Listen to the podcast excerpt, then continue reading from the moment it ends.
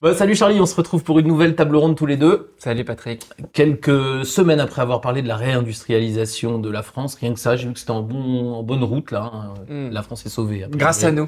A priori, je vois pas d'autre explication. Et aujourd'hui là, on a, on se revoit pour reparler de management évidemment. Et euh, en, en préparant euh, l'émission longuement, tu m'as suggéré un sujet qui m'a, qui m'a tout de suite assez plu. euh, et on va essayer de parler des secrets d'un codir qui marche bien. D'ailleurs, qu'on l'appelle codir, leadership team, équipe de direction, enfin, quel que soit le petit nom, voire même un comex. Et je pense que ça marche d'ailleurs pour beaucoup d'équipes. hein. Mm. En tout cas, une équipe de direction qui marche bien, on va essayer de parler de ça.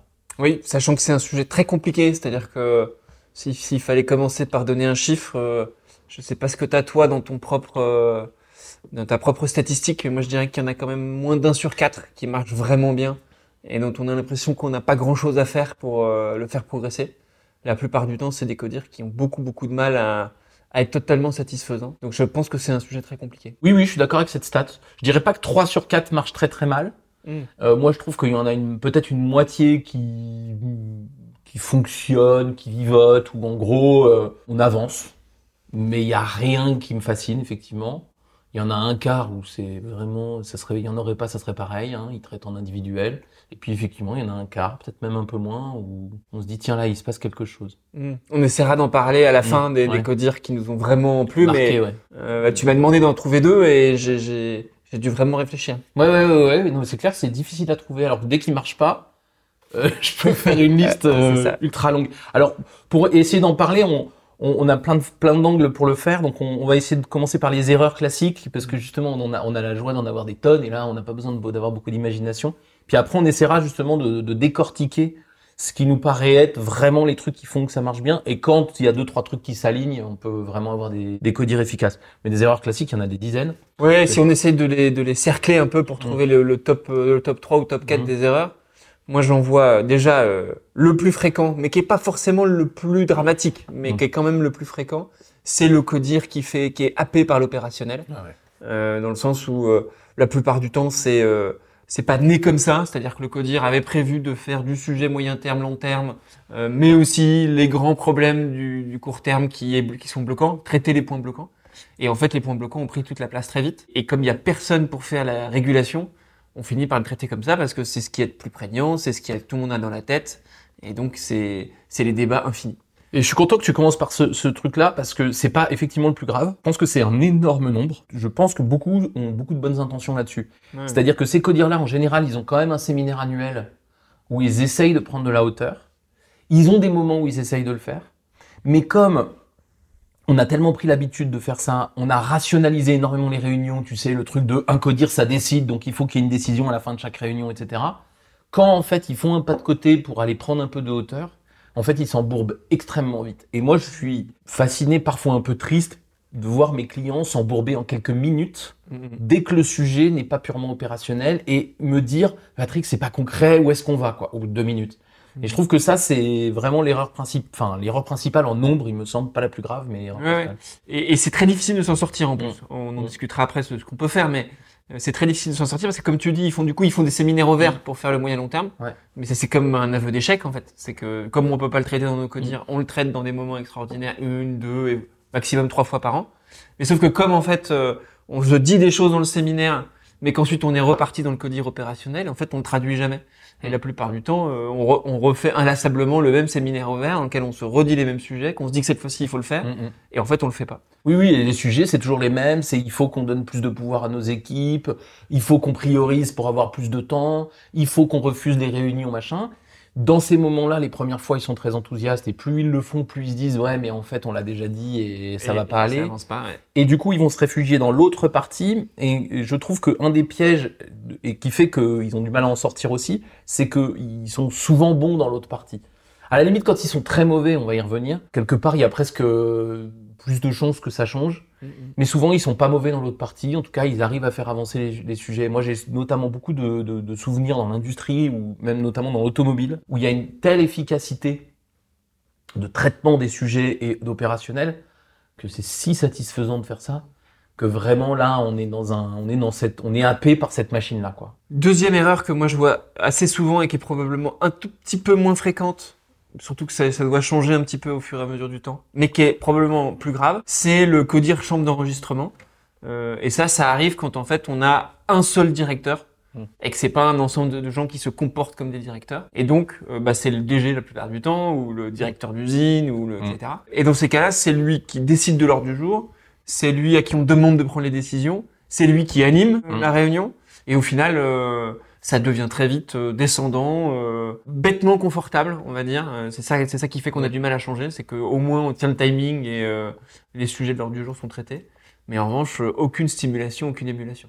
Ouais, petit indice de, de- qui amène à penser que vous avez ça aussi, c'est souvent des, des codires qui fonctionnent en étoile euh, autour du leader, c'est-à-dire que la, la réunion de codir est vraiment une chambre d'enre- d'enregistrement. Par contre, il, y a, il, il peut y avoir des, des débats très intéressants, mais généralement ils sont one-to-one. Avec le DG. ouais. avec entre le DG et la personne concernée. Ce qui fait qu'en fait, tu as des trucs où le DG parle à la personne concernée, là la discussion elle est passionnante. Ils peuvent éventuellement prendre la décision à deux.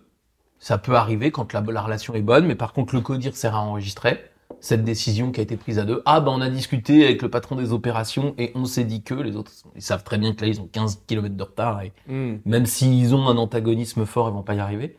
Donc ça, pour moi, c'est une spirale où le codir sert pas à grand chose. Du coup, on fait du one-to-one. Le one-to-one fonctionne. Du coup, le codir sert de moins en moins. Et on a vraiment des réunions qui sont euh, insupportables de, en termes de valeur ajoutée. Il y a rien. Il se Mm. passe rien du tout, quoi. Le seul truc qui est positif, c'est que c'est tellement insupportable un fonctionnement comme Mm. ça, et c'est tellement inadapté au monde d'aujourd'hui dans lequel on doit un peu décentraliser la, la, Mm. la décision et dans lequel euh, le, le chef, euh, s'il s'occupe de tout, qui décide tout, euh, il se déconnecte du terrain dans lequel normalement il y a de plus en plus de décisions qui se prennent.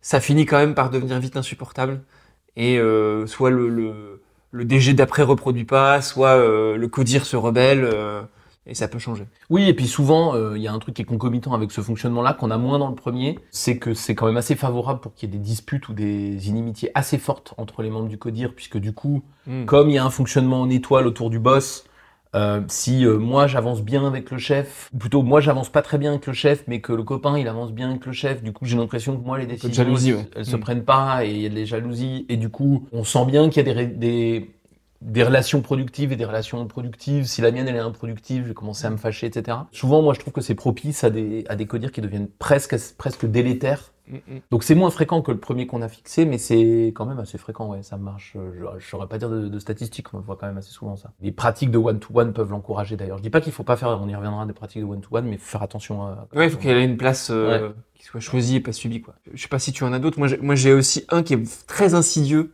que, que je vois notamment en ce moment dans un codir, et qui, qui se voit encore un peu moins, mais qui est, je trouve, euh, vraiment pernicieux, c'est le, le codir à plusieurs vitesses. Mm. C'est-à-dire que euh, tu as vraiment l'impression qu'il y a plusieurs codirs Mm. qui existent à l'intérieur oui. du même codir. Plusieurs cercles, ouais. Tu as le codir de trois Ouais. entre le DG, euh, Le, RH et le financier. le RH et le financier, Ah et qui ont un, un nombre d'interactions qui fait que énorme. ils sont tout de suite trois sur chaque sujet et donc ça, ça bouge beaucoup le barycentre de la discussion.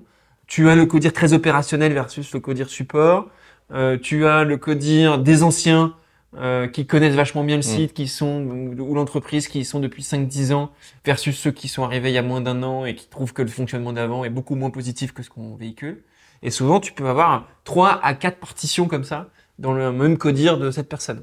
Ouais, ouais. Et ça, ça c'est un problème. On peut parler d'ailleurs de notre petite expérience à tous les deux, parce que comme on a créé la boîte ensemble, on a créé des, des habitudes de, de discussion hyper fortes quand on Mm. pilotait la boîte à deux. On avait une espèce de codir à deux, quoi.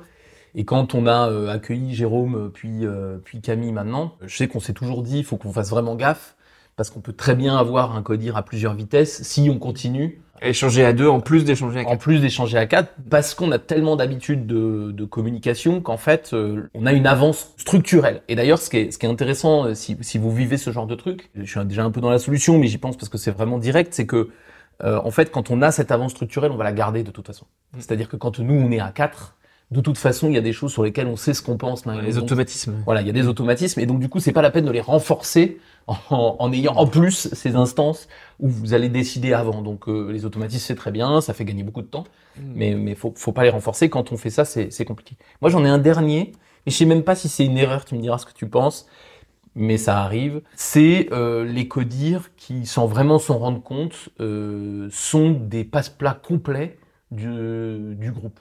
Mm. Notamment, là, je parle pas évidemment du codir groupe d'une entreprise, mais Mm. le codir d'une usine à l'intérieur d'une direction industrielle ou le codir euh, de, enfin un codir à l'intérieur d'un ensemble plus grand, ou pour des raisons sans vraiment qu'ils s'en rendent compte. Hein, là, c'est l'histoire de la grenouille, tu sais, dans l'eau. Euh, l'eau euh, chauffe doucement, donc ils se rendent pas compte qu'ils sont en train de cuire. Et où finalement, euh, ils se plaignent beaucoup du, de ce qui vient d'en haut, mais finalement, ils ont cessé d'avoir un regard là-dessus. Ils subissent à fond. Mm. Tu te retrouves avec des codires qui n'arrivent plus à avoir cette position-là et qui du coup donnent à leurs équipes des, des sensations d'être extrêmement faibles, ce qui est vrai en fait. Hein. Mm. Parce que ils n'arrivent pas à avoir de distance. Donc ils sont dans ce truc de ah on écroule, on est écrasé sous le poids du groupe et on ne sait pas quoi en, quoi en faire. Ça, je trouve que ouais, c'est les codiers bons élèves, ouais. Euh, oui, oui, oui. Quand ils n'ont pas de projet singulier, en fait, ils prennent euh, le projet Cap 2035 euh, mm.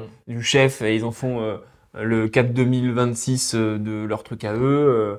les, ils traduisent tous les coins en commun. Mm. et en fait, c'est véritablement un, un, truc de, de, de, enfin de, ouais, de milice, quoi. Mm. quasiment de euh, nous, on est euh, le bras armé du groupe, mm. euh, sans forcément, en effet, comme tu dis, sans forcément l'avoir conscientisé, juste parce que on n'a pas fait naître une cause collective mm. qui nous donne envie de challenger les trucs. Quoi. Ouais, et je trouve que ça, c'est un mal assez fréquent dans l'époque que l'on vit, où les, les grands groupes qui sont dans des transformations lourdes, avec parfois des, des problèmes de rentabilité, ils ont tendance à amener beaucoup de choses sur les codires, à demander beaucoup de choses aux codires plus opérationnels sur le terrain, et donc effectivement, euh, il faut que les codires se, se renforcent et se solidifient, d'où un peu notre discussion, si on veut pas que ce soit des chambres d'enregistrement et que ça devienne des organes extrêmement faibles dans le système. Quoi. Je finirai avec juste un truc, mais qui est beaucoup, beaucoup moins grave que les autres pour moi, mais je pense que c'est beaucoup quelque chose que les gens vivent mal dans leur codir, c'est les codires qui se, où il y a beaucoup de conflits. Hum. où on s'engueule beaucoup et hum. où on a du mal à tomber d'accord. Tu sens que les gens vivent ça très mal, hum. pensent que c'est euh, un très mauvais message envoyé aux équipes euh, parce qu'ils disent ah bah mon codir est pas aligné, ils arrêtent pas de se tirer dans les pattes, euh, etc. Et si c'est sur tous les sujets en permanence, etc. Et en public. C'est un vrai sujet et en public. Donc s'il y a aucune posture, euh, bah il y a un problème de posture. Mais c'est pas tellement le problème de l'engueulade et, le mmh. fait de pas être d'accord, qui est presque plutôt une qualité qu'il faut savoir bien exploiter et qu'il faut savoir contrôler et dompter quoi. Ah ouais, c'est marrant, je, je, pensais au mot dompter hmm. euh, en, en t'écoutant. Pour moi, là, on est vraiment sur des codires qui sont un peu sauvages et avec des gros potentiels. Et je, je, je suis beaucoup moins inquiet quand j'ai ça. Hmm. Moi, quand on me donne le cas et qu'on me dit, on s'engueule tout le temps, on n'est jamais d'accord, tout le monde veut donner son avis sur tout. Euh, moi, dans mon petit, euh, dans mon petit carnet, je mets, j'écris, enfin j'écris pas beaucoup, mais j'écris problème pas très grave. En vrai, hmm. dans ma tête, c'est pas problème très grave. Par contre, les très, autres très urgent à traiter, mais pas très grave. C'est plutôt les conséquences que le que, que l'origine qui est un problème. Et, et dans tous ceux qu'on a listés, par exemple celui-là, je trouve beaucoup moins grave que le tout premier où le tout premier, il a tellement, il donne tellement de signes de fonctionnement et de d'efficacité sur un certain nombre de sujets, alors qu'en fait, il est complètement des, il, il, remplit pas du tout sa mission. Là, moi, je sais que ça va être beaucoup plus difficile parce qu'il va falloir leur faire renoncer à quelque chose qui marche. Mm. Alors que là, il va falloir dompter une énergie. Euh, de toute façon, euh, enfin, nous on fait du conseil en mobilisation pour ça. Hein. c'est qu'on mm. sait que tant qu'il y a de l'énergie, euh, ça va. Le pire, c'est le codir apathique. Je préfère largement un codir qui, qui se tire dans les pattes et qui s'engueule qu'un codir apathique où là, c'est vachement plus dur à, à regonfler quoi. Tant qu'il y a de l'énergie, il y a de la vie quoi. Peut-être nous on a dans les choses qu'on a vues et qu'on essaie de créer chez les chez les codires, il y en a quand même une qui sort un peu du lot mm. euh, et qui à mon avis est valable pour toutes les équipes et en particulier pour tous les codires. C'est euh, les codires sont presque toujours systématiquement clairs sur leurs objectifs, leur imposent leurs objectifs mm. et sur leur mission principale. Bah parce que si je suis le codir d'une usine, bise quoi. Mm je dois faire fonctionner l'usine si je suis... Euh, le taux de service, la qualité, la prod, machin. Voilà, donc pour moi, un codir, il a, il a généralement cette base, ou alors il est dans un état de déconfiture totale, mais on va dire que 95% ont cette base-là. Et il me semble que ce qui va faire qu'on va sortir pratiquement de tous les problèmes qu'on a listés, c'est quand même qu'on va réussir à se voter une mission ensemble, au-dessus, non obligatoire, et qui est la mission, le Graal, enfin, appelons-la comme on veut, mais en tout cas cette mission au-dessus de, des objectifs et des missions évidentes du CODIR. Quoi. Hmm. Le plus important dans ce que tu dis là, parce que je pense que le côté... Euh, euh, certains peuvent croire, ah bah il nous demande d'avoir une vision, il nous demande d'avoir une ambition, et ça on l'a quoi. Parce que tout le monde l'a défini euh, d'une manière ou d'une autre. Mais c'est vraiment la logique de se dire, pour que ce soit vraiment quelque chose qui vous tire euh, différemment et qui vous fasse fonctionner différemment, c'est non obligatoire. C'est quelque chose qui nous a été imposé par personne, ni par ce qu'on fait, ni par le groupe dans lequel on est, ni par l'urgence euh, qu'on a à traiter. Donc c'est un objectif assez lointain, voire très lointain, euh, qu'un autre codir aurait pu choisir de absolument pas traiter, mais qui correspond à, une- un truc qui nous rassemble un peu tous. J'ai une illustration, ça me fait penser euh, à, à une- à un truc que j'avais fait faire à un codir, c'était le codir euh, chez General Electric euh, en région lyonnaise, là c'était le codir de François à l'époque, et euh, on avait fait une vision et on avait fait un pacte. Donc la vision, c'est ce que euh, tous les codirs estiment avoir à faire, ils essayent tous de le faire, ils y arrivent Mm. plus ou moins bien, on y reviendra sur les, les notions de vision, mais ils avaient fait leur travail de vision, c'est-à-dire où est-ce qu'on doit techniquement emmener notre usine. Alors là, c'était assez court terme parce que bon, les- le contexte le faisait, mais donc dans un et deux ans. Bon. Et c'était euh, c'était- Autour de la fiabilité, de l'agilité, de voilà, il y avait notamment une fiabilité par rapport aux clients. Il y avait Mm. un vrai problème de service client. Ok. tenir nos engagements. Voilà, tenir des engagements. Bon. Et on avait discuté là-dessus et c'était très bien. Ils avaient une vision de comment on allait atteindre ça et c'était ok. Et on avait fait faire un pacte et je me rappelle pour euh, pour rigoler, on avait dit on va on va mettre une coupelle puis tu sais comme font les les gamins dans les histoires, euh, on met une goutte de sang puis euh, c'est un pacte de sang, tu vois. Et je leur ai fait faire un pacte et je leur avais dit en fait vous vous êtes pas choisis, c'est généralement qu'un codir ils se choisissent pas entre eux, même le boss il a généralement pas choisi tout son codir.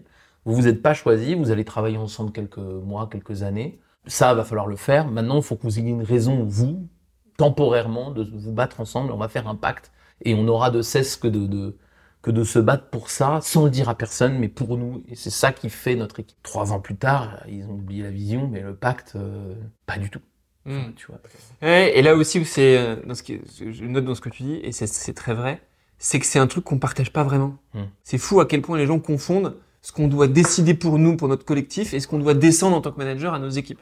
Si on doit tout descendre à nos équipes, et ben tout doit être un peu acceptable, euh, Hmm. tout doit être autoporté, euh, tout doit être un peu lisse finalement. Garder des choses pour un collectif, euh, c'est-à-dire une cause collective qui nous rassemble, une espèce d'objectif sous-entendu euh, qui va teinter nos actions, mais dont on n'aura pas à communiquer ni à nos chefs ni à nos équipes, mais qui va nous solidifier.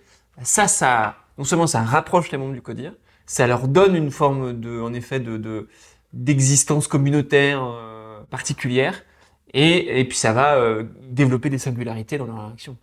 Et alors, c'est marrant parce qu'il y a une histoire que je raconte. Je sais pas si je te l'ai déjà raconté cette histoire-là, mais euh, souvent, moi, on me dit, bah, qu'est-ce qui fait un bon codir? Ils disent, il faut une vision et des objectifs communs, tu sais. Mm. Alors moi, je leur dis, ben non et non. Et euh, je prends l'exemple de euh, d'une équipe en Coupe du Monde de foot. Quand tu vas à la Coupe du Monde de foot, il y a, je crois, 32 équipes maintenant, je sais plus combien, mais enfin, il y en a 6 ou 7 qui viennent vraiment avec l'idée qu'ils veulent la gagner. Donc ces 6 ou 7 équipes, elles ont les compétences. France, Italie, Pays-Bas, machin, Allemagne. Italie, euh, Brésil, ouais, oui, ils ont Et jamais, mais ils gagnent à chaque fois quand même. Bra- Allemagne, Brésil, enfin on les connaît, Argentine. Donc ils ont les compétences, ils ont les joueurs. Euh, il n'y a pas de problème d'objectif. L'objectif il est commun, il est hyper clair, il est excitant, plus excitant tu crèves pour un footballeur. Euh, gagner la Coupe du Monde, ça arrive tous les 4 ans et puis ça te, ça fait de toi une star pour les siècles et des siècles. On voit bien pour Zidane et tout. Euh, et pourtant il y a des équipes qui avec les mêmes objectifs et les mêmes compétences font nice na, hein, c'est-à-dire se ridiculisent aux yeux du monde, ou alors gagnent de façon euh, spectaculaire. Et moi, je pense qu'en 98, euh, ce qui se passe dans le vestiaire euh, avec Aimé Jacquet, euh, c'est quelque chose de l'ordre du pacte. Et dont, à mon avis, la, le- le- la- la- la partie émergée de l'iceberg est I Will Survive. hmm. C'est-à-dire que je, et c'est pas I Will Survive le pacte, hein, mais je Mm. pense que c'est la partie émergée de l'iceberg. Cette chanson, ça n'a rien à voir, elle est même pas en français. Je comprends pas pourquoi c'est cette chanson, elle, elle existe depuis des années, des années. Mais il s'est passé quelque chose dans cette équipe Hmm. qui a transcendé le fait de gagner la Coupe du Monde, chose que les Brésiliens voulaient autant que les Français, il n'y a pas de doute possible. Et donc Mm. moi je trouve qu'il y a vraiment, euh, je raconte toujours cette histoire pour dire arrêtez de m'expliquer que c'est les objectifs qui font les équipes. Hmm. C'est pas ça qui fait les équipes. Ce qui fait les équipes, c'est le pacte. C'est pourquoi on est dans ce vestiaire aujourd'hui et quelle chanson on a envie de chanter ensemble. Hmm. Hmm. Et je trouve que ça, ça c'est un truc qu'il faut avoir en tête. Oui, tu, tu, tu parlais de, du problème du codir trop bons élèves par rapport Mhm. à ce qui vient du groupe. Euh, moi, par exemple, j'avais vu un codir, on avait aidé un codir dont le pacte, c'était euh, sortir de notre côté bon élève, dont on voit bien qu'il nous développe pas Mhm. et que et qu'il développe pas de sentiment d'appartenance euh, euh, ni pour le codir ni pour les équipes. Et donc leur, leur vraiment leur pacte, c'était euh, commencer à aller chercher euh, qu'est-ce qui fait nos aspirations de groupe et commencer à voir comment on peut le traiter dans, notre- Mhm. dans nos équipes.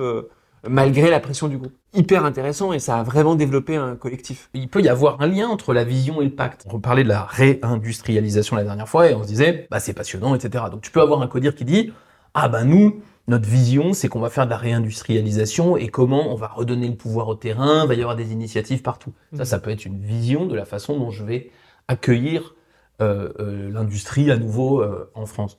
Autour de ça, on peut avoir un pacte qui va être, par exemple, bah voilà, nous, on sera l'équipe qui a montré qu'on pouvait industrialiser comme ça. Donc, on n'est pas obligé d'avoir des choses qui sont totalement déconnectées. Dans ton Mhm. cas, c'est totalement déconnecté. Mmh, mmh. Mais c'est pas forcément le cas. Cherchez pas forcément à être transgressif obligatoirement dans Non, votre. euh, Typiquement, euh, la, la boîte retail, le codir d'une boîte retail qui a une vision du commerce, euh, qui est une vision singulière, liée de l'expérience des gens autour de la table, quoi. Et, et- et qui développe autour de ça une forme de pacte, un truc qu'ils veulent tester, tenter, euh, euh, tirer au bout, quoi, euh, pousser au bout d'eux-mêmes.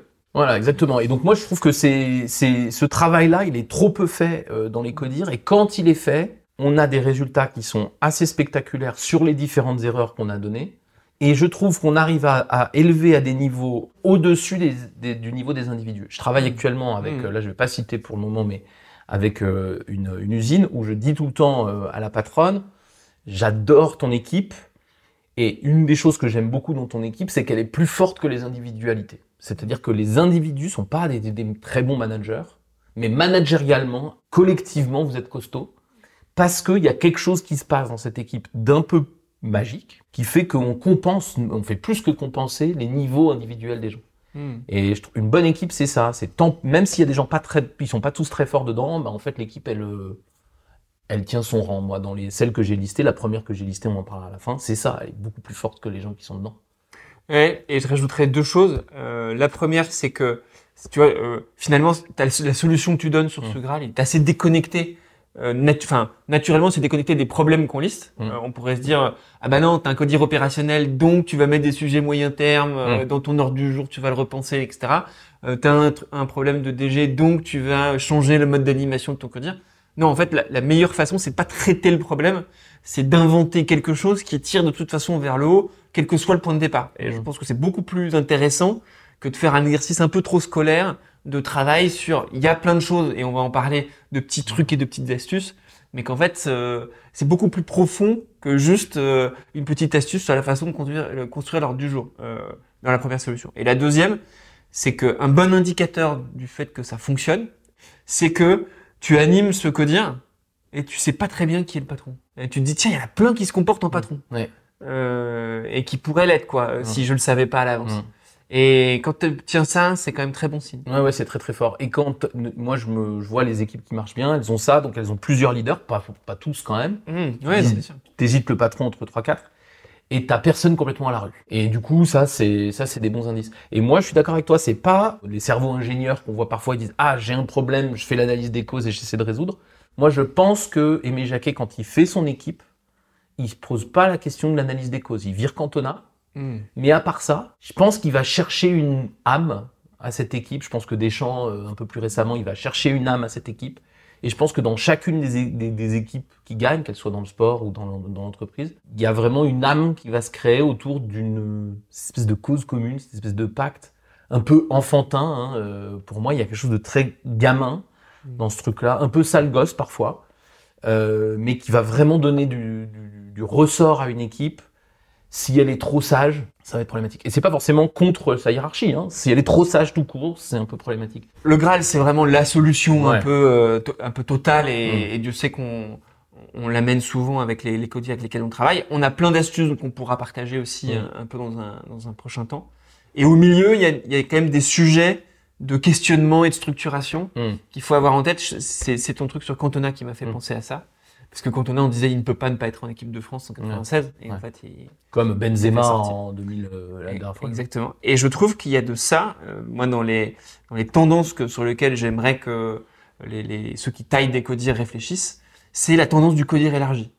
C'est, on a tendance à, à mettre de plus en plus de gens dans les codires. Parce que, bah, tiens, ça me permettra de faire exister la RSE que de la mettre dans le codir. Pareil pour la sécurité, pareil pour, euh, je sais pas, moi, le digital, euh, etc., etc. Et du coup, on avait des codires de 5, 6, 7 personnes qui deviennent 10, 12. Mm. Et souvent, en plus du collectif de 10, 12, on en fait maintenant exister un qui en fait 20, Mm. dans lequel on met plusieurs niveaux hiérarchiques. Et en se disant, bah, ça va raccourcir la chaîne de passage de l'info, euh, ça va créer un sentiment collectif plus fort, et ça va être génial. Évidemment, c'est tout l'inverse qui se passe. Bien sûr. ouais. Et que vraiment, le bon codir, c'est quand il n'y a plus personne à enlever. Mm. Et qu'il faut, il y a un acte de courage à faire, qui est de virer des gens du codir. Notamment quand tu as défini un Graal et que tu te dis, bah, c'est c'est qui les bons pour servir ce Graal-là, quoi. Mm. Euh, et nous, c'est un, un des, travail qu'on a avec les gens de dire mais le responsable de projet, le Mm. responsable de telle fonction à la mode, etc.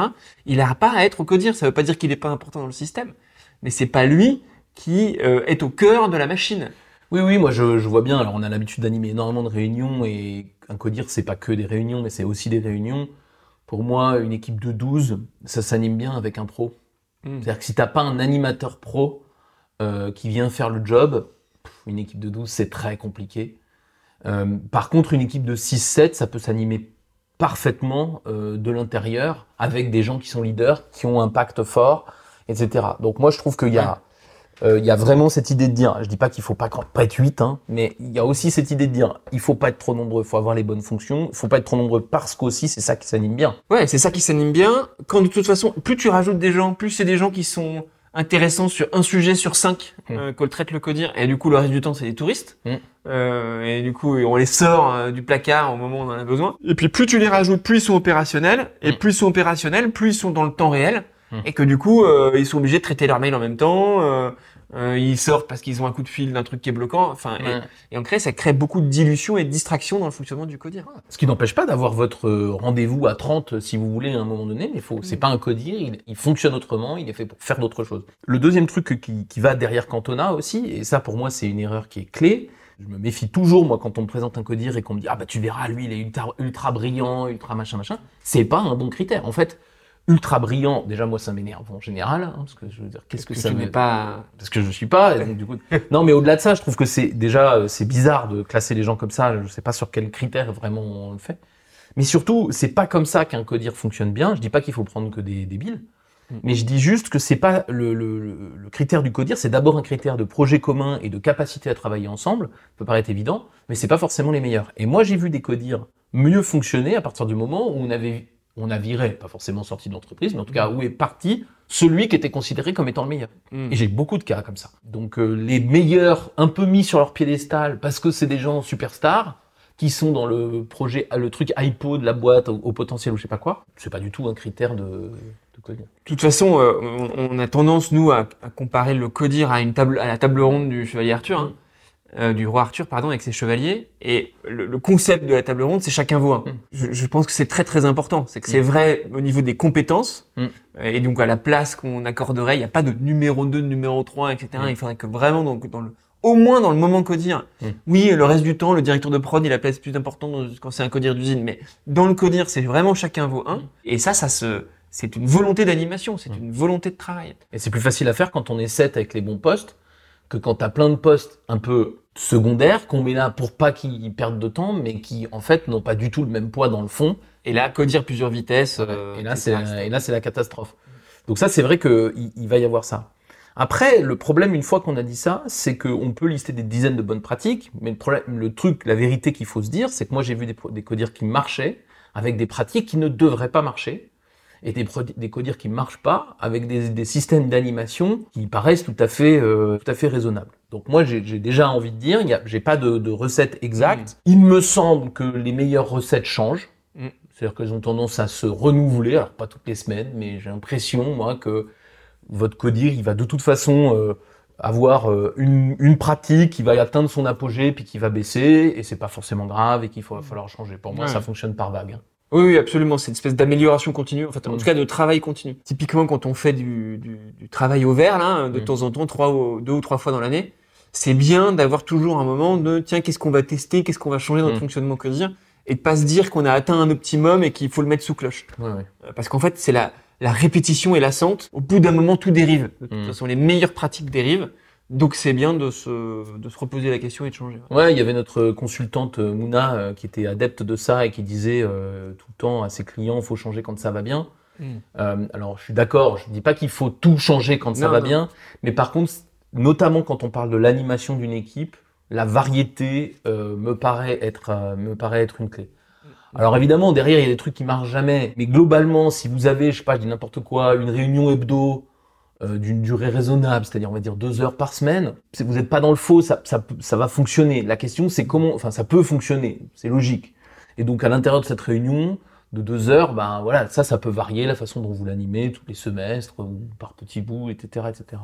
Non, si vous avez 6 heures par semaine, moi je pense que c'est trop pour un codir. Après, euh, il y, a, y, a, des codires de sites qui euh, industriels qui veulent se voir une fois par jour. Ouais, ouais, ouais. Euh, Il y a des Et ça marche des fois. Hein. Oui, oui. Il y a des codires, des boîtes très techniques euh, qui se voient en codir, qui se voient en copil, qui se voient en codir élargi, etc. Et c'est là, je, je pense qu'il y a des choses intéressantes, mais il y a beaucoup, beaucoup, beaucoup de dérives aussi euh, euh, quand on multiplie le nombre d'instances avec les mêmes personnes à l'intérieur. Alors en revanche, moi, dans les, dans les bonnes pratiques, mais qu'on va mettre dans, à l'intérieur du système d'animation, et encore une fois, vous avez compris, le système d'animation, il peut être un peu comme vous voulez, euh, et on parlait de prise de recul, donc pour moi, la bonne, la bonne pratique, c'est faut avoir souvent des sujets prise de recul. Parce qu'en fait, moins on en a, plus c'est difficile d'en avoir, et quand on les a, on est très mauvais. hein. Mm. Donc euh, les espacer, c'est un problème. Pour qu'un sujet prise de recul fonctionne, pour moi, il faut que le codir considère que quand on est en sujet prise de recul, on n'a pas une décision à la fin. Parce que, en fait, si on applique la, la, la, la stratégie de un codir est fait pour décider et donc toute réunion est, réussie s'il y a une décision, qu'on entend très fréquemment, pour moi, c'est- ça, c'est vraiment un énorme piège. Quand on est en mode prise de recul, on décide pas à la fin. Et on se libère de ça. Pour moi, ça, c'est la première bonne pratique si on veut pas se planter euh, sur le sujet. Et du coup, il faut créer les conditions pour que Mm. ça puisse se faire. Parce que euh, la vérité, c'est que les gens vont se dire Ah, bah oui, mais du coup, euh, euh, on fait les deux dans la même réunion. C'est-à-dire, on fait les sujets à décision Mm. opérationnelle. euh, et après, on traitera les sujets moyen terme. Et du coup, on n'a jamais le temps de traiter Donc, les sujets le moyen premier terme. gagne toujours. Donc, il faut que des réunions dédiées à ça. Ouais. Il y a plein de choses qui permettent de faire ça. Un codir qui, qui fait ce qu'ils appellent un codir bar avant. C'est-à-dire qu'avant le déjeuner, ils se voient une heure. Euh, et souvent, il n'y a pas le DG d'ailleurs. Et ils traitent tous leurs sujets opérationnels. euh, Il n'y a pas d'ordre du jour. euh, c'est un peu la foire d'empoigne. et on assume le fait que c'est pas structuré, mais que c'est opérationnel. Ensuite, il y a le déj. Et après le déj, on fait le vrai codir, dans lequel, du coup, on est que sur des sujets moyen long terme. Mm. Euh, ça, ça marche assez bien. Euh, En tout cas, pour eux, ça marche très bien. Ouais, je suis d'accord. Moi, je trouve que c'est pas mal de l'isoler. Donc, on n'a pas de décision à la fin. On le fait fréquemment parce que ça nous aide à le, le faire. Et puis, on a, euh, je, suis vraiment dans le technique, mais tant qu'à faire, faut quand même que vous ayez les trucs. Quand on fait de la prise de recul, on traite moins de sujets en plus de temps. Hein, Mm. Puisque prise de recul égale, là, dans ton truc de bar, tu peux traiter 10 sujets en une heure. Quand on fait de la prise de recul, pour moi, une heure, c'est un sujet, à peu près.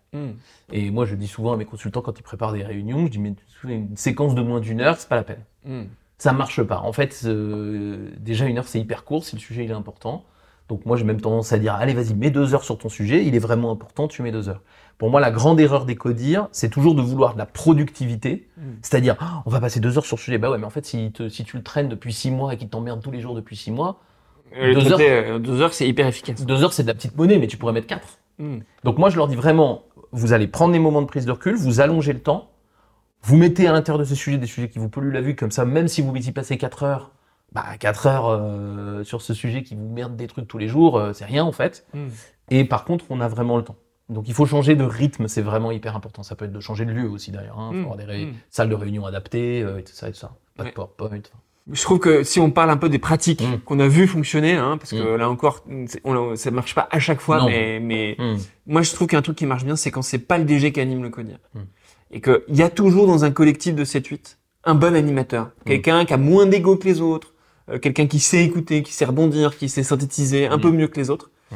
Euh, il faut pas hésiter et assumer que c'est lui euh, l'animateur du codir. Ça veut pas dire que c'est le décideur, le chef, le Mm. machin, etc. Parce que je crois pas beaucoup au rôle du... Euh, sais, souvent, il y a les boîtes dans lesquelles ils disent, euh, ils vont vachement complexifier le truc, qui est, il y a celui qui est timekeeper, il y a celui qui est decision pusher, il y a celui qui est machin. Alors ça, c'est une- tellement théorique que je vois pas comment... moi, je supporterais pas, en tout cas, Ah non, si mais- j'étais dans ce codia-là, de, de ce Mm. genre de truc très scolaire et très, très organisé. En revanche, juste, on dit, bah, lui, il est quand même meilleur animateur que les autres. Alors, Mm. vas-y, mec, ton, fais-le. Euh, ça, j'y crois, c'est très pragmatique et ça fonctionne. Et ton animateur peut bouger en fonction de la nature de la réunion que tu as. Donc tu peux avoir un animateur différent quand tu as une réunion très opérationnelle et très technique et qui veut prendre beaucoup de décisions en peu de temps.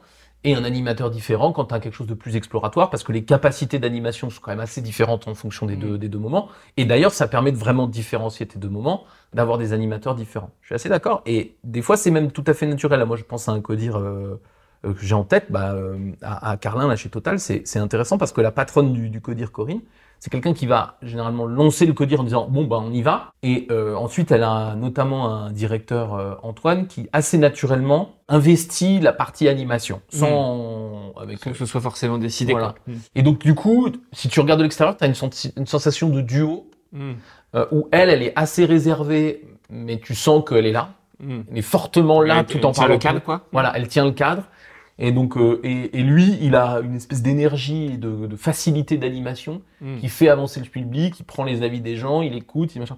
Donc il a une vraie qualité d'anime. Et euh, ils se sont pas calés là-dessus, mais je pense que ça arrange tout le monde. Et effectivement, je trouve ça assez efficace. Donc euh, voilà, ça peut être des choses un peu hybrides comme ça. euh, Mm. Elle a l'autorité, il a l'animation, quoi. Mm. Et ça fonctionne assez bien, ça. Moi, il y, y a la bonne pratique euh, qui paraît basique et qui est vraie hein, presque pour tous les réunions d'un collectif, mais que je vois à quel point, notamment en codir, on le fait peu, parce qu'on a l'impression qu'on est des gens importants et qu'on a plein de sujets à traiter. C'est garder euh, les dix premières minutes de synchro. Mm. Euh, et les synchros, c'est pas le tour de table de mes problèmes. Parce que ça, sinon, ça prend deux heures. En revanche, euh, la synchro qui permet à chacun, quand il a eu une grosse douille juste avant, Mm. de la partager avant que la réunion commence, pour que ça, il n'ait pas juste ça en tête et qu'il traîne ça pendant toute la réunion, c'est quand même essentiel. Il y a plein de façons de le faire. Euh, Des typiques, c'est le top flop. Chacun partage un top, un flop de, de, de la journée ou de la semaine écoulée. Mais mine de rien, ça, ça fonctionne assez bien pour juste, on s'en fout de la séquence en elle-même d'ailleurs, mais pour, pour qu'il y ait une forme de, de, de- d'apaisement euh, moral, euh, intellectuel avant de démarrer le, sujet. Oui, d'ailleurs, j'ai un exemple tout bête de synchro qui marche presque tout le temps, pas tout le temps, mais presque tout le temps, parce que nos, nos, nos usines, notamment, ou nos équipes, elles sont trop dans la résolution de problèmes et donc elles parlent pas assez du positif. Il y a une synchro toute bête, c'est pas top flop, c'est top.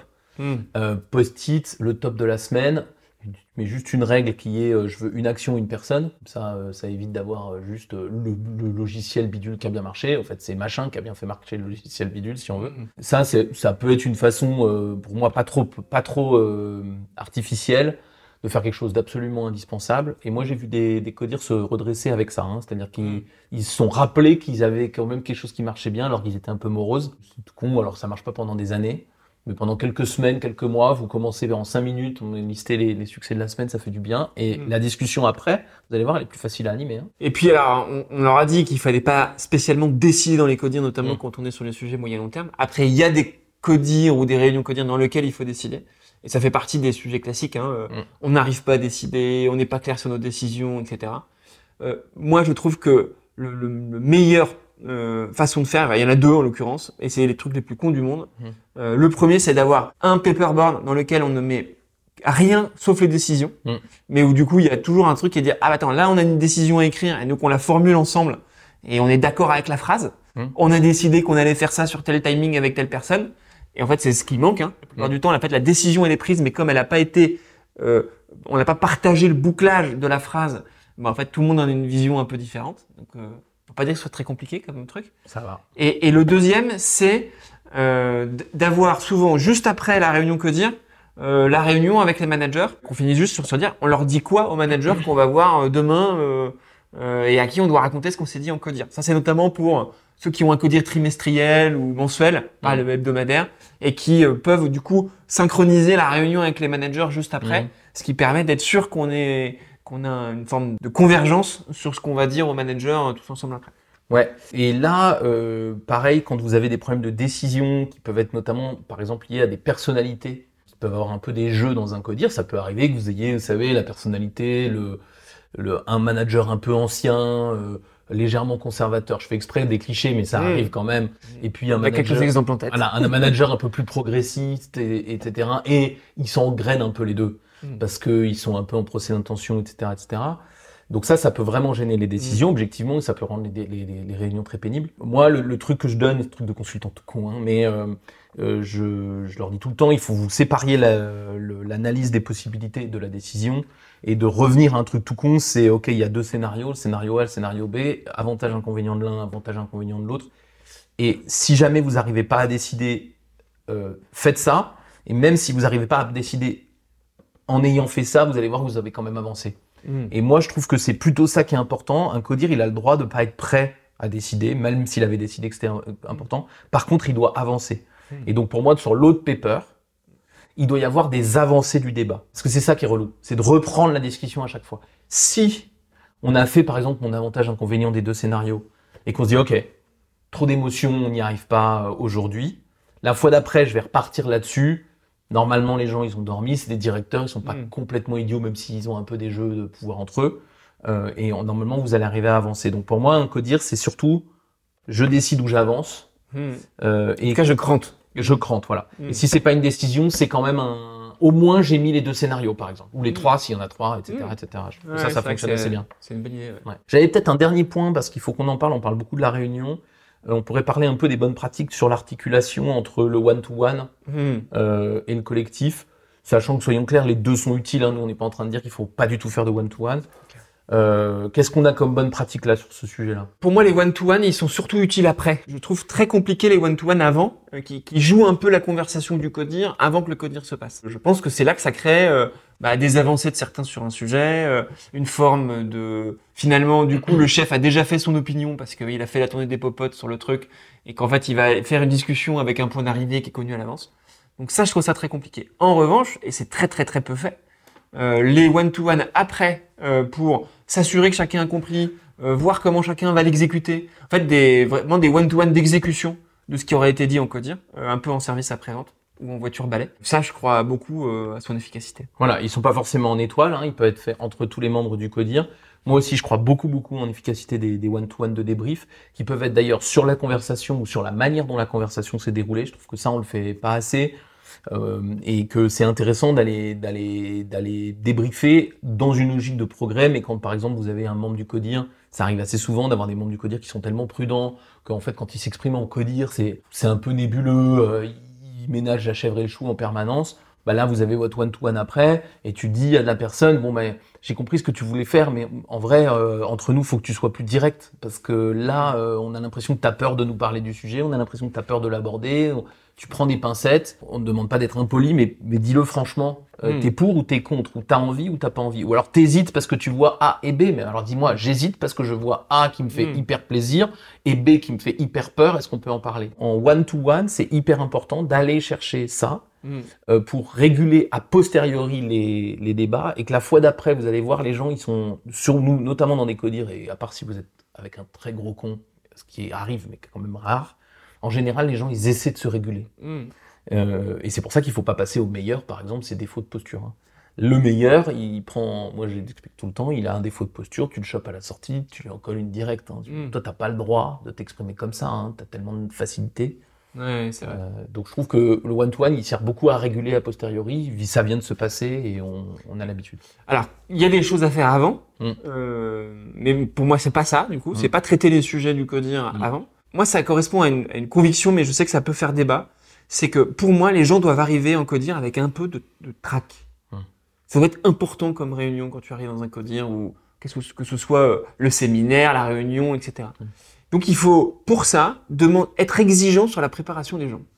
Euh, ça veut dire quoi? Ça veut dire ils connaissent le sujet dont on va parler euh, lors du codir et ils ont bossé leur vision du sujet. Hum. Euh, ça peut être avec leur équipe, ça peut être avec juste euh, c'est- s'être un peu informé sur le sujet, y compris quand c'est pas dans leur zone d'expertise, pour pas arriver en les gars, moi j'y connais rien, je sais pas ce que ça veut dire l'acronyme, euh, racontez-moi. Ça c'est pas possible pour moi. Hum. Et, et, et je pense que pour le coup, le rôle du DG, il est de dire j'attends de vous un travail de préparation parce que vous êtes payé cher hein, pour Hum. être codir en fait. Et c'est pas un PowerPoint, le travail de Ouais. préparation? Non, c'est c'est juste un travail d'avancée, Mm. d'intelligence. Et quand c'est pas le cas, je suis pas content. Mm. Et je le fais savoir. Et c'est pas normal. Alors c'est marrant parce que quand tu as commencé, je me, moi j'ai, alors c'est presque l'idée inverse, mais je pense qu'elles sont en fait complémentaires. Je trouve que euh, il est utile aussi d'ouvrir des autorisations euh, et d'encourager parce que j'aime bien qu'ils aient du trac là-dessus. En revanche, je déteste qu'ils aient du trac pour dire une idée euh, Ah oui. hors du cadre. Et ça, ça se prépare. Moi, je trouve que quand on prépare quelqu'un à un codir, quand on l'aide, hein, notamment quand il prend son premier poste de codir, c'est pas préparer les sujets qui comptent. C'est se préparer lui à connaître le sujet. Donc là-dessus, je vais être exigeant. Mais à contrario, à contrario aussi, se préparer à être éventuellement original.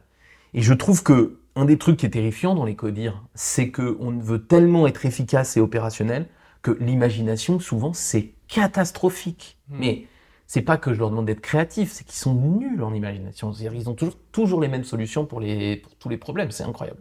Et ça, ça se traite pour moi un peu en one-to-one, Mm. dans le fait de dire, mais quand tu te fais chier parce que tu trouves que c'est dix fois la même solution, ce qui me saoule, c'est que tu le dises pas, en fait. Et ça, il faut ouvrir l'autorisation. J'ai l'impression que c'est, on fait pas, ça fait pas dix fois qu'on essaie de faire la même chose. Mm.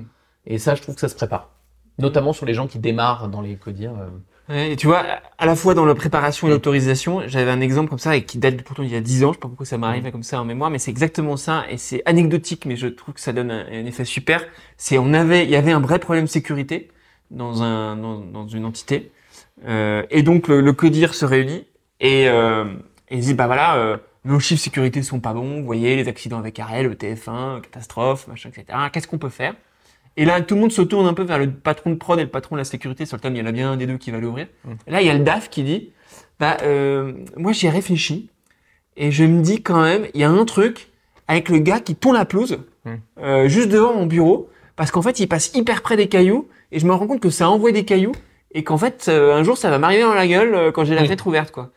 Et c'est anecdotique, c'est peut-être par le petit bout de la lorgnette, etc. Mais ça montre que le gars, le DAF, Mm. il a réfléchi à un sujet sécurité Mm. et qui s'est senti concerné et qui s'autorise à parler en premier sur le sujet. Et quand même sur la sécurité, euh, l'enjeu principal, c'est que ce soit, euh, comme on dit dans la courbe de Bradley, euh, le moment où on s'autorise à dire des choses qui ne me concernent pas et à être vigilant pour moi, vigilant pour les autres. Bah, il a juste incarné à travers sa conscience professionnelle et son envie d'être à la hauteur d'un codir. Et pour moi, c'est un super exemple, ça.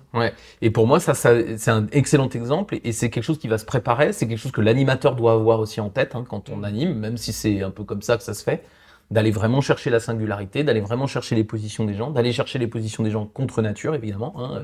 Je veux pas que le financier parle que de finance. Je, voudrais- je- je m'en fiche qu'il fasse, fasse autre chose. Et ça, il y a vraiment un truc d'autorisation, de simplicité des rapports euh, qu'il faut faire grandir pour que les gens se, se, se sentent vraiment à l'aise euh, à exprimer leurs points euh, en, en codir. Mais je suis d'accord, C'est ça qui fait de la créativité, Ouais. hein, parce que finalement, Oui. la créativité, c'est aussi quand le sujet, il est traité par quelqu'un d'autre, Mm. euh, et que peut-être son idée est un peu, un peu par le petit bout de la lorgnette, mais qui va amener un angle d'attaque différent, euh, dans lequel Ouais. les autres vont s'engouffrer. Et moi, je vois, j'ai fait une expérience hier. Alors, c'était pas tout à fait un codir, mais on parlait de management. Et à un moment donné, je leur faisais faire l'exercice. Je leur dis, parce que je leur demandais des, des sujets. Enfin, ils avaient des sujets. Ils faisaient des propositions d'amélioration. Très bien, c'était pas stupide, mais c'était très sage. Et je leur avais dit, euh, tu te rappelles, c'est Jérôme qui expliquait ça dans une, une précédente table ronde. là, un- un- avant d'être évidente, une idée, elle doit être Mm. ridicule puis dangereuse. Schopenhauer. Et je lui ai dit, ouais, c'est ça. Et je lui ai dit, euh, euh, je leur ai dit, euh, listez-moi des, des, des, des solutions euh, ridicules ou dangereuses qui peuvent permettre de faire ça. Systématiquement, ils ont commencé par dire une très très grosse connerie qui les a fait tous rire. Euh, généralement, l'idée juste après, elle était très très bonne. Mm. Et je trouve que il y a dans la préparation et dans l'animation des codires aussi l'idée que le, le- le cerveau humain ne marche pas que dans un monde extrêmement sérieux, rigoureux. Et je parle notamment au- dans les univers extrêmement rigoureux, Processé. processés. Il faut absolument que vous, vous preniez conscience qu'il y a une partie des, de- des- des idées géniales que vous aurez en vous marrant. Mm. C'est pas juste parce que En c'est tout cas, en se décalant. Ça peut Oui. être par le rire, ça peut être par, euh, En tout cas- demandons à celui qui vient d'arriver, Voilà. euh, ce qu'il en pense. Ouais. euh, toutes ces choses qu'on va mettre un peu euh, derrière parce que sérieux, parce que machin. Et Mhm. voilà, hier Manon, euh, une de nos consultantes, elle disait euh, comme ça euh, dans une usine hyper dangereuse, elle dit mais si on mettait le management au-dessus de la sécurité? Donc, les mecs, non non non non non non non non non non non. Mais l'idée derrière mm. qui sort, elle est trop bien. Évidemment ils n'ont pas mis le management au-dessus de la sécurité, mais juste le fait d'entendre cette idée ridicule et dangereuse Mm. les a obligés à faire ça. Donc je crois qu'il y a le codir, il va marcher aussi, et ça se prépare en individuel, ça pour moi Mm. et ça s'anime quand on va réussir à trivialement péter un coup quoi. Mm. C'est ok, allez-y quoi, vous avez le droit de le dire.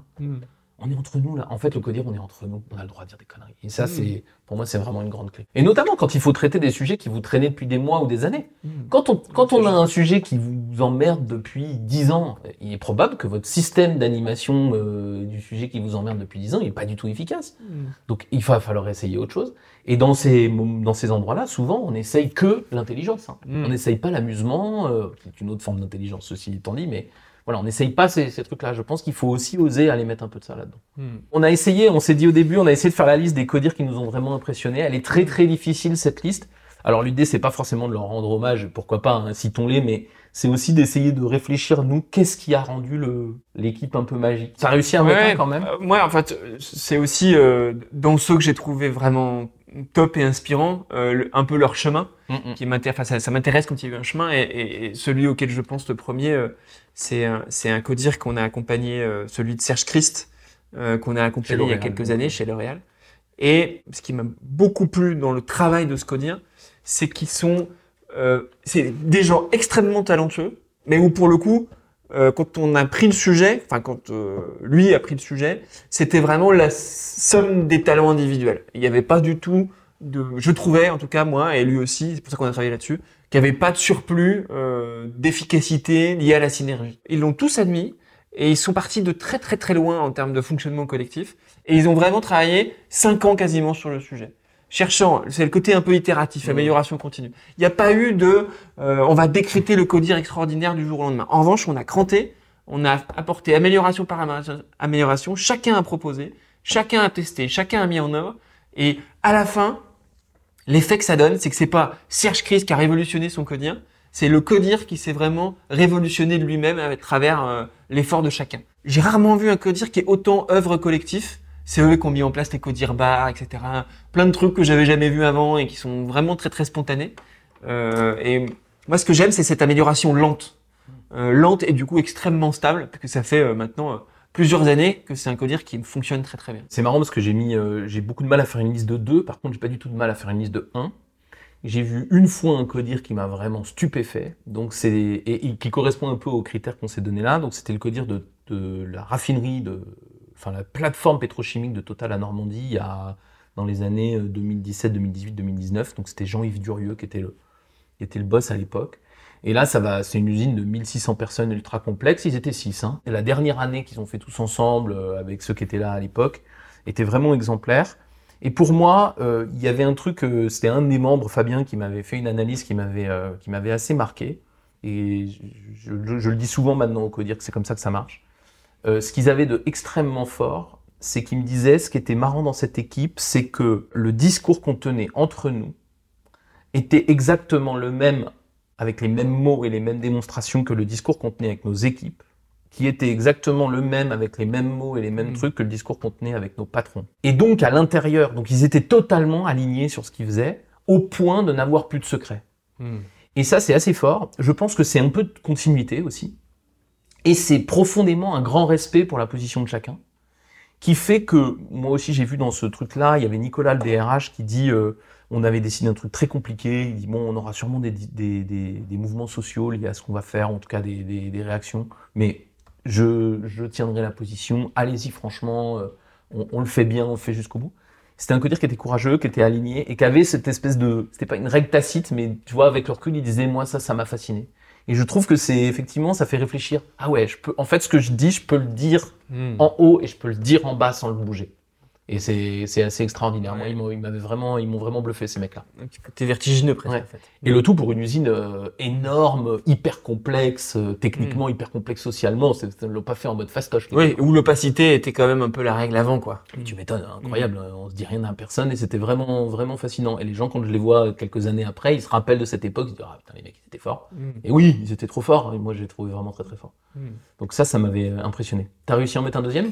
Euh, Oui, oui. J'hésite un peu sur les deuxièmes, mais on va, on va essayer de changer de, de, de boîte parce que sinon j'en avais un autre euh, avec Didier Guenbien qui, qui était quelqu'un qui avait vraiment réussi à faire basculer son équipe, qui était très caliméro parce que c'était le plus, plus petit service et euh, euh, l'a fait changer en mentalité startup très entrepreneur avec le côté, bah, du coup on est challenger et a réussi à switcher complètement l'état d'esprit d'un codir. Euh, euh, sur la, avec les mêmes données d'entrée. J'ai trouvé ça fascinant. Non, je, je, voudrais mettre en avant un, un codir et notamment euh, euh, un manager qui s'appelle Jean-Jacques Deput chez Fifkai à l'époque, euh, pas dans la, la, celle qu'il a aujourd'hui. FIF, c'est aussi de l'industrie. Hein. Industrie aussi. Ce qui m'avait fasciné, et je le retrouve dans d'autres codirs, mais c'était vrai dans celui-là à l'époque, c'est les plus anciens étaient au service de la réussite des nouveaux. Mmh. Ils avaient réussi à organiser ça. C'est que c'était pas comme souvent dans, dans ce cas-là, euh, les nouveaux qui doivent faire leurs preuves et les anciens qui sont le puits de science, le savoir et, et ben non ça ça marche pas, on l'a déjà essayé dix fois, euh, gros débile, euh, euh écoute avant de parler. Euh, là c'était le contraire. C'est tiens c'est amusant, c'est un truc qu'on a déjà essayé mais on, on peut peut-être le réessayer avec toi et puis on va essayer de le faire différemment pour que ça fonctionne. Et donc mettre les anciens, et notamment Alain Bellotti, à deux ans de la retraite, euh, qui se mettait au service de tous ceux qui viennent d'arriver parce que c'était important pour la survie de la boîte. Voilà, ça, ça s'organise et c'est très beau quand ça, quand ça, quand ça fonctionne. Moi, le deuxième que je, dont, dont je voulais parler, bah, tu, tu, tu le connais, c'est euh, c'est le codir qui avait réussi à mettre en place Régis euh, chez, chez Darty euh, il, y a, il y a quelques années. Euh, Régis, c'est alors euh, on va bientôt le recevoir euh, ici en, en- le faire en vrai parce qu'il faut que les gens entendent ça. C'est un des rares managers euh, que je connaisse qui vraiment maîtrise la priorisation profondément. Ah oui.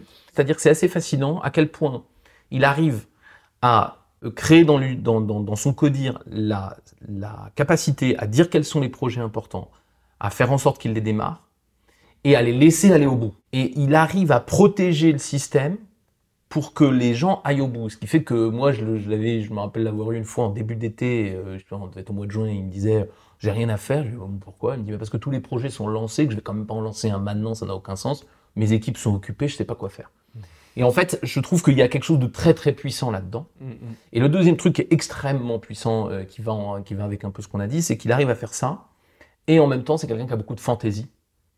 Et donc, qui arrive, et je me rappelle l'avoir vu animer euh, son équipe pieds nus dans l'herbe, euh, il arrive à décaler suffisamment sa posture quand il fait de la stratégie et de la prise de recul pour, que, pour donner le signal clair que là, il veut pas traiter le problème technique. Donc, je trouve que ça, ça repose beaucoup sur sa capacité à lui de leadership.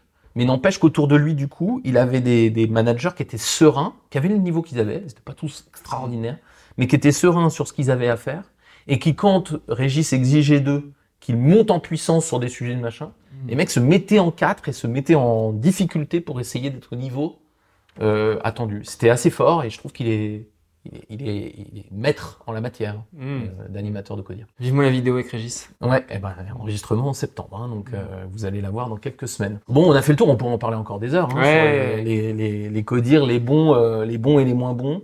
Moi, j'aimerais bien que, que les gens nous partagent leurs bonnes pratiques euh, de, de codir, les codires qui ont marché ou qui les ont un peu fascinés, ou les décisions qui ont été prises Mm. de façon un peu extraordinaire dans les codires.